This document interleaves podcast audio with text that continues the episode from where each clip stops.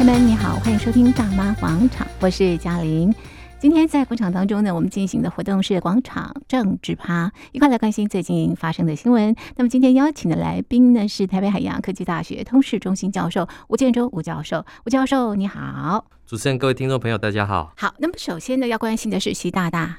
中国大陆的国家主席习近平，还有俄罗斯的这个呃普亭啊，他们通话也引起大家的这个关注。特别现在在乌俄战争的这个情况之下啊，那呃，是不是先请吴教授来跟我们谈谈他们这次为什么挑在这个时间点通话？通话的这个目的，那么引起国际关心的地方又在哪里？是呃，我想这个呃，在最近呃，这个俄罗斯陷入乌克兰战争的泥淖当中。嗯那现在的这个普丁跟习近平通上电话，这个可以算是习近平对于普丁的这个线上的温情。嗯，因为我们知道在呃这个疫情发生之后，这个习近平没有出国。对。那这个两年期间足不出户。那只在中国大陆里面。对对。这个 这个只有普丁飞到这个中国大陆的时候，习近平才这个现身。来会见这种外国的这个元首。是。那我们看到在二月份的时候，这个普丁呃非常有意思的哈，这个很够朋友的，要跑到这个北京去参加这个北京冬奥的开幕式。是。那在开幕式之后，那我们看到这个中共跟俄罗斯这个煞有其事签了一个友好合作声明，但是呢。呃，我们看到俄罗斯跟中共是各怀鬼胎啦，嗯、话都讲得很好听。嗯、像习近平就讲了，中俄关系尚不封顶。嗯、哇，这句话把全世界都吓坏了。嗯、因为我们知道，在这个冬季奥运结束之后，这个俄罗斯就发动对于乌克兰的这个入侵跟攻击。嗯嗯、那习近平这句尚不封顶的意思是说，无限可能还要站在这个俄罗斯的这一边吗？是那国际社会也看到，就是、uh. 呃，这个对于中乌克兰被入侵的这件事情。那中共始终没有做任何的这种正面的表态。是。那对于这一场战争的爆发，始终态度呃非常的暧昧、暧昧、隐晦不定。是。但是呃，因为习近平这样的一个拍板哈，因为中俄关系上不封顶。是。那到底不封顶会到什么样的一个情况？所以看起来这个普丁是有期待的。是。那对中共来讲的话，当然他也希望能够在这一场乌俄战争里面能够有所收获，是有所呃收割的一个情况。为什么这么讲？因为呃，中国大陆的老百姓最喜欢讲的是习近平在下好大一盘棋。嗯，那怎么下一盘棋呢？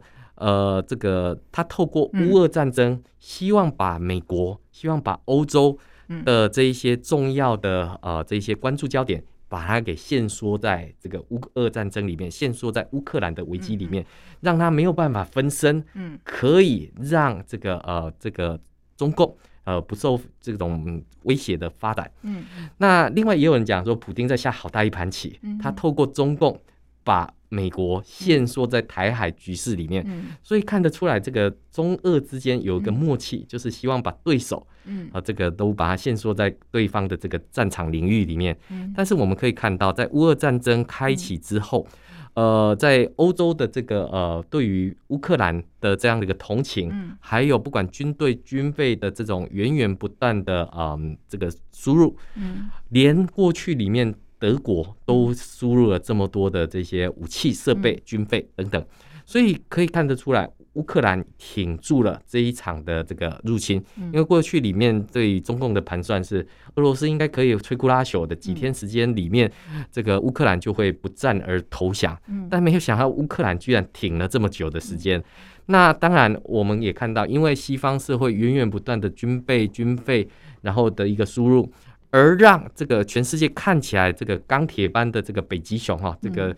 在这个乌克兰的战场上面陷入泥淖，嗯，呃，它的武器设备还有这个射控系统看起来都是像上个世纪的这个产品，是。那结果这个不堪一击，哈，那当然是俄罗斯也在重整它的这个战斗方式，对，所以急需呃中共给予经济上面的资源，军备。军备上面的协助。为什么？因为中共是。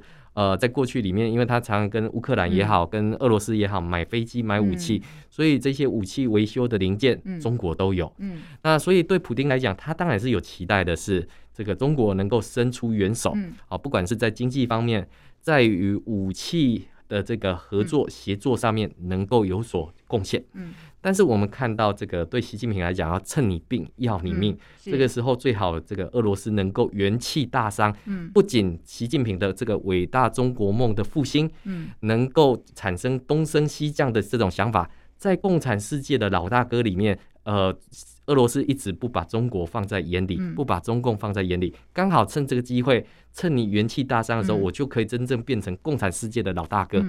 所以，我们看到这个俄罗斯跟中共是各怀鬼胎，各怀鬼胎。其中一个很明显的一个呃这个证据就是，中共中国到这个吉尔吉斯的铁路，过去里面因为俄罗斯觉得。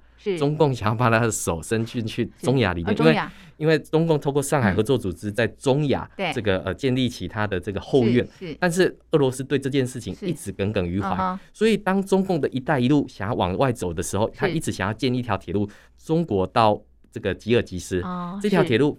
因为俄罗斯反对，所以一直都没有盖成。在这一次乌俄战争里面，这个呃，俄罗斯居然答应了，同意了，同意了。是，这是不得不之下的同意，还是有交换的这种同意？这个就可以看得出来，这个是有这样的一个情况。那另外，我们看到这个从过去以来到现在，除了这种领土上面的这个中俄纠纷之外，其实过去俄罗斯最不满意中国大陆的就是。对俄罗斯来讲，它有天然气的出口，好，这个都卖给东呃欧洲国家跟中国大陆。结果中国大陆转手这一些天然气哈，这个中间又赚了一个差价，把它赚给了这个东南亚国家，它转卖。所以我们看到去年有没有俄罗斯很生气的就把这个 这个天然气给关了。所以看到在去年在中国大陆供暖就出现了问题。所以这个中俄之间的矛盾其实是一直都有的。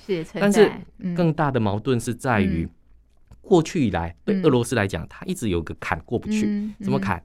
过去季辛吉啊，这个到出访中国之后，这个美国原本的这个呃对抗，然后这种冷战的格局，美苏的对抗，转而联中来自。嗯，当时的苏联，嗯嗯，所以对俄罗斯来讲的话，他要恢复过去的这种苏联光荣，嗯，这个中共这个小老弟有没有？这个过去里面是跟美国联手来进行这样的一个操作，我想这个坎是永远过不去的，因为曾经被出卖过嘛。是，那更不要讲说在这一次乌俄战争里面，啊，习近平的这些上不封顶的允诺是口惠而实不至，是。因为国际社会都告诉中国大陆，如果你敢。如果你要这个支持俄罗斯的话，那就是跟全世界为敌为伍。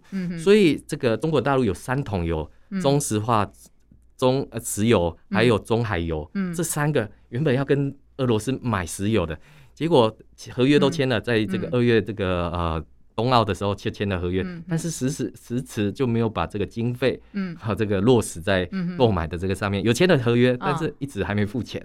所以你就可以看到，对俄罗斯来讲的话。那土耳其或者是呃这个印度，还比这个中共这个。还要跟够意思，是是，所以我们可以看到第一个部分，当然就是俄罗斯为什么要在这个时间点跟习近平通通电话？嗯，第一个我认为是各取所需。为什么各取所需？对，普丁一定觉得说，那你讲上不封顶的承诺，这落实一下，落实一下嘛，落实一下。但是对中共来讲的话，这一场通话是有需要的。嗯，为什么有需要？为什么有需要？因为现在对中共来讲，被国际上面围堵，是哦，没围堵。那甚至于在这个印太战略上面来讲的话，这个中共现在显得相当的孤立。对，过去的这个中美科技战或中美贸易战，嗯，这个是美中之间的一个矛盾。嗯，现在是一个集团式的一个对抗。嗯，这个集团式的对抗里面，包括了西方社会，不管是澳洲也好，台湾也好，或者是欧洲的这些东欧国家，都指控中共破坏人权、民主、自由的这个事实。嗯，所以开始抵制对中共。在国际社会的这任何的这一些声索，然后也透过提高跟台湾的这一些外交的关系，特别是国会外交的这个部分，我们看到前一阵子这个不管是这个呃东欧的这一些国家哈，比如说立陶宛啊、斯洛伐克的这种国会参访团来到台湾，都可以说明一件事情，就是说过去里面反共的历史、反共的这一些呃合作，重新又回来了。那甚至于我们看到中华民国蔡总统已经连续两年、三年去参加哥本哈根的这个民主峰会。嗯，那在今年年底这个拜登要举办的这个民主峰会，台湾肯定会这个光芒毕露。嗯嗯。那所以可以看得出来，就是说中共开始急了。嗯。他发现这个过去里面在世界上面所宣称的世界上只有一个中国的这个一中原则，嗯，这个好像被各国这个逐一的打破了。那所以哈，这个国福音的是现在美国的一中政策。是。那所以我们看到对。习近平来讲，当然就急了。嗯，那急了之后怎么办？嗯，因为大家不不理他嘛。嗯，然后如果要对话要谈，都是说你这个人权不好，你这个这个这个欺负这个贸易的。中共又不爱听，他又不爱听。对，所以我们看到，所以只好找 俄罗斯这个老朋友。对，所以第一个你会看到，就是说，呃，他找了俄罗斯的这个老朋友来进行取暖哈。嗯，他可以取暖的对象除了俄罗斯，还有北韩呐。这个其实可以看，可以看得很清楚。但是我觉得，就是说，呃，在。呃，六月的时候，中国大陆外交部哈写了一篇四万多字的长文，对，把美中关系当中的二十一个症结哈，一次说清楚讲明白哈。当然明明的是说他在回应当时美国国务卿 Blinken 的一个呃对于中国政策的演讲，嗯，其次是针对七月即将要举行的这种习近平跟拜登的这种通话，嗯，很显然的哈，我们可以看到习近平的这个小圈子的这个决定要来进行绝地。大反攻，不再让从川普以来的这个美国天天发球。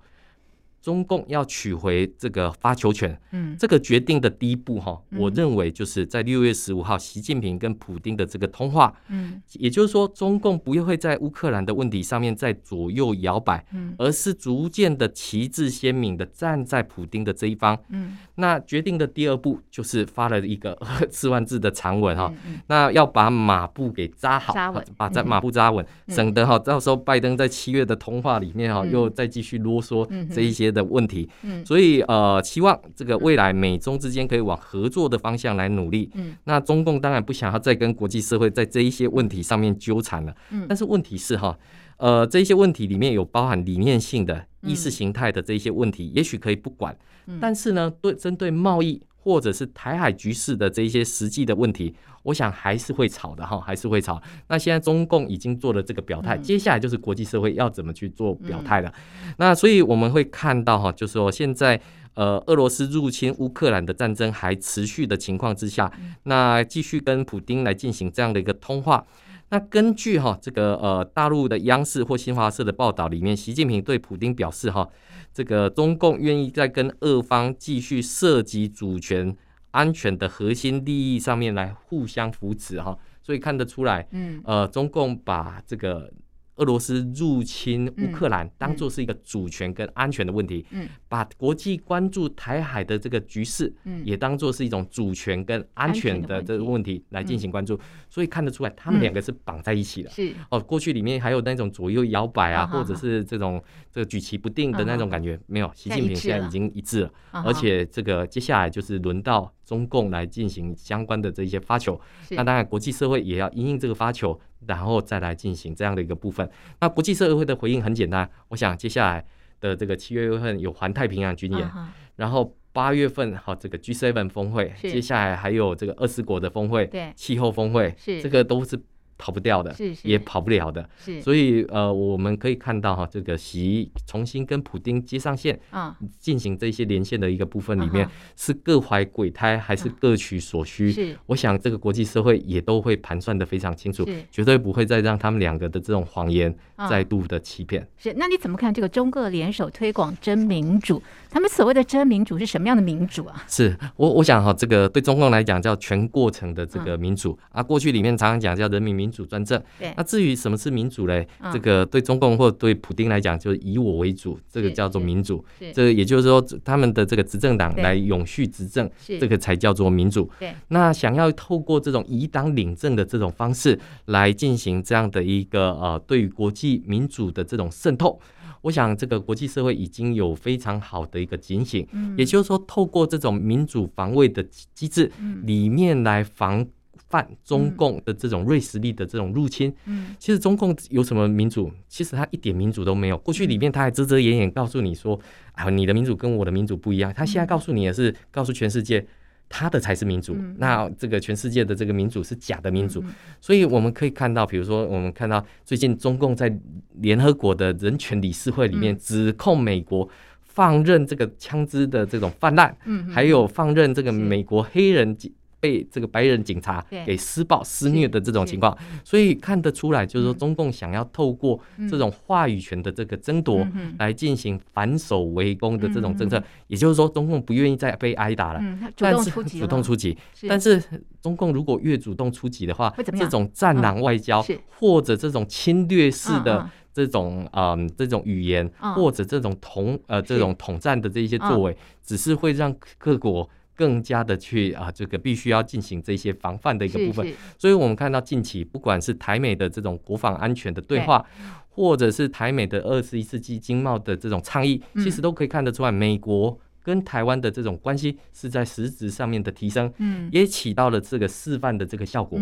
过去里面因为美国没有这么做，嗯，所以这个其他国家可能会有些担心，或在两岸之间是不是要选边站的一个部分。嗯，但是美国这么做之后啊，那美国也带了方案回来，那也希望在未来的这种印太经济框架里面走出所谓新的这样的一个印太战略。所以中共想要再用过去的那一种啊，不管是这种单边主义，或者是呃这种单边作为，造成既定事实，压迫西方社会来接受。比如说像南海，比如说像钓鱼岛的这些事件，我想这个不管是美国也好，或日本、韩国也好，都已经表明。不接受这一些蛮横无理的这个行为的时候，那中共想要再用这种所谓的真民主的语言去啊这个说服，是。或者是去渗透的一个部分上面来讲，或者是结盟是不是？是很困难的，因为中对中共的结盟方式就是撒钱嘛，花钱这个交朋友的一个部分。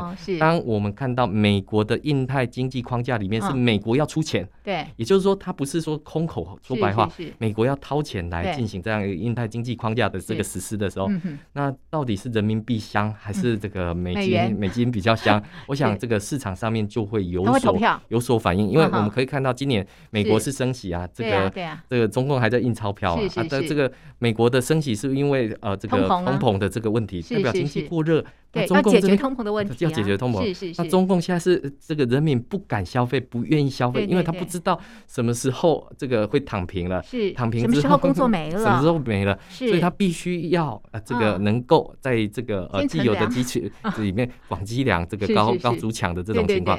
可是对老百姓来讲的话，吃饱才是最重要的。但是现在整天核酸，整天这种这种封城，让很多老百姓整个整个经济的秩序。没有办法运行的情况之下，这个不管是健康状态或者是生理状态，都出了很大的一个问题。那中国大陆的老百姓敢怒不敢言，不能说。那所以不能说的情况之下，那这个对照跟西方社会、跟中华民国逐步恢复生活日常的秩序，对对。那这个对照起来，那谁的制度产生了优势？我想这个是不用去证明的一个情况。对，是好。那么接下来呢，我们要关心河南的银行啊，这怎么一回事啊？其实我把钱存在银行，觉得应该是最安全的，没想到这个河南的银行出现了这个问题，然后呢，这个存户还被安上了这个红码啊，健康码的这个红码，这到底出现什么样的这个状况？是，我想这个呃。河南的银行出现这样的一个健康码红码的这种情况，其实我觉得这就是一种警讯。什么警讯呢？就地方政府没钱了。是我最近我有观察到这个呃中国大陆的一些经济上面的警讯哈。不管是李克强召开的这个呃十万人的会议，其实呃它的背后其实就是要告诉。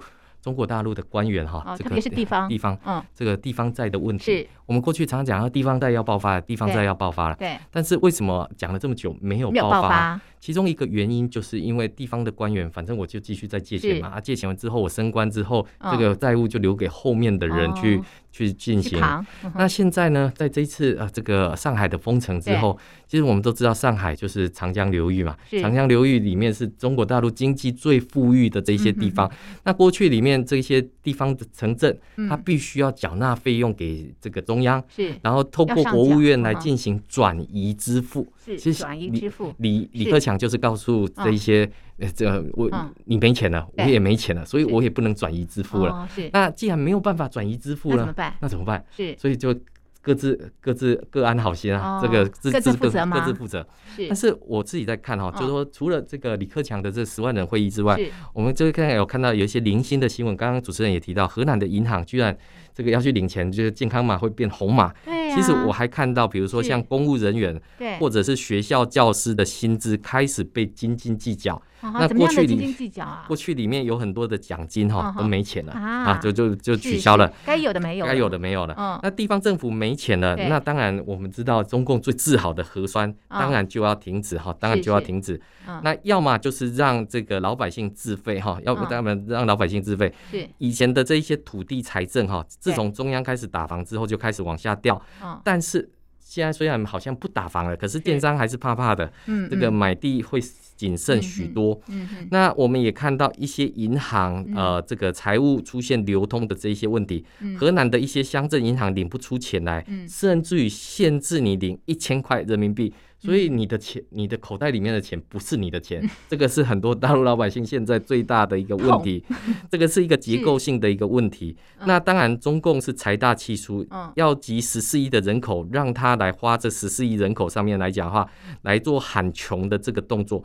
所以我们可以看到哈，最近也开始有一些地方政府开始讲核酸要自费，好，这个不是没钱 啦，这个就是很清楚的一个的思维。那没办法筛了，财政。到底是不是出现真的问题哈？我想这个是很重要的一个课题，是是。因为这个地方政府开始出现没钱的这件事情来讲的话，那中央如果没有能力进行转移支付哈，把这个有钱的地方转到没钱的地方，哦因为过去里面你比如说像苏州啊，像这个这个几个比较先进的城市，他们是缴税缴费最多的，比较多的。对，而且李克强上台之后，他现在要救经济，所以要减税降费。对，那原本可以收到的这些财税都没了，没了，没了怎么？自求多福嘛，那你自己自己要看着办，不要整天打中央的主意。这种核酸检测，是这个没钱了就中央也没办法没办法给你钱了。是对，所以你可以看到，就是说在目前为止哈，就会出现这样的一个情况。是是，对，所以呃可以看得出来，就是说呃在那这老百姓就是存在这银行，就变成这个红码。对，他不是这个呃动弹不得吗？是呃，我们看到哈，这个现在在中国在谈共同富裕嘛，是是。那你的钱就是国家的钱，天哪！然后国家的钱还是国家的钱，对。那现在国家有难或国家有需要，那当然要求要大家来共同富裕。去年那么多的这些财经大佬哈，不管是马云、马化腾这些都都捐献了。那现在连如果连这样的捐献之后，这样的财政经济都还不够，必须要去动到老百姓存在乡镇银行里面的那微弱的救命钱的时候，那看起来中共的财政真的不太妙。哇天哪！所以老百姓要共体时间吗？是因为过去地方政府里面，他还可以透过卖土地来进行换取。现在地都没得卖，谁要买这个？没人买，没人买，有地但是没人买，没人买，因为。这个我买了之后被中央打房，那我不是这个这个钱投入放水流的这种看，对啊，所以我们会看到就是说，现在中国大陆不是通货膨胀啊，现在是根本通货紧缩，不敢消费的情况，从上到下，不管是过去的这些呃官员他打打奢，然后现在是老百姓连上馆子去吃喝都有产生困难的时候，那这个社会。或这个是呃，这个经济怎么去进行流动？我想对于中共的这个呃管制之下的这种经济发展，主要还是防疫政策出了问题，没有人敢跟习近平讲真话。然后外部又有一个乌俄战争，原物料又在上涨的情况之下，这个根本是雪上加霜。那更不要讲说他的一带一路要走出去的时候，现在国际社会都已经觉醒了，那你根本你的产品一带一路根本就卖不出去。是，哎，那我我我要请教这个吴教授的是哦。那么我们刚看到这个河南的银行都出现了问题哦，所以银行也不能存钱。那大陆老百姓的钱要存哪里？存家里吗？呃，其实我们会看到这个这个最传统的很多这个呃村民啊，这个埋在这个家里面的瓮里面，瓮里面这个其实是非常这个普遍的。是是。但是我们也知道这几年下来，中共当然在推行这种虚拟货币的这个部分。其实我想讲的就是说，过去里面很多人都讲说，哎，这个虚拟货币或者是线上支付非常发达。去中心化非常的发达，对对对。对。但是当中央有难的时候，这些钱可能都会集体充公啊。所以呃，现在才会进行，才会出现这种也要领现金领不出来的这种情况。因为现在你不管藏在哪里，除非你拿的是现金，你除非你拿的是黄金，否则你只要是存在银行里面，不管你是这个呃什么样什么样的方式，基本上中央只要全部的东西嘛一一拉，就全部都涨价归公了，那更不要讲说这个你在市场上面的投资，都是因为这这个中共中央让一部分人先富起来，哦、所以你去救一些还没富起来的人，是。这是你该负的这个责任。责任。所以在共产国家里面，真的是共产吗？嗯、不是的，嗯、因为这个共产供的是共产党的钱，那老百姓的钱也是共产党的钱。嗯、所以过去里面中共靠过透过这种打击，嗯、这种所谓的呃黑五类，嗯、或者是地富反坏右、啊、来进行这样的一个操作。其实现在中共也在操作这样的一个打击的一个情况，嗯、所以我们们更可以看到哈，在这些的过程里面，是不是呃，这个中国大陆老百姓也应该要有一点啊、觉醒了，这个才是最重要的。嗯、因为国际社会，呃，这个都已经开始进入与病毒共存的时候，嗯、当中共现在还在封城，嗯、还在动态清零的时候，我想这个已经落后国际社会非常多。嗯、那怎么能够救得起经济或扶得起社会呢？嗯。真的好，这个钱要不换成这个黄金，要不就留在家里哦。好，这是我们针对哦最近的这个新闻进行的剖析。我们的讨论就进行到这里，非常谢谢听众朋友的收听，也谢谢吴教授您的分析，谢谢您，谢谢。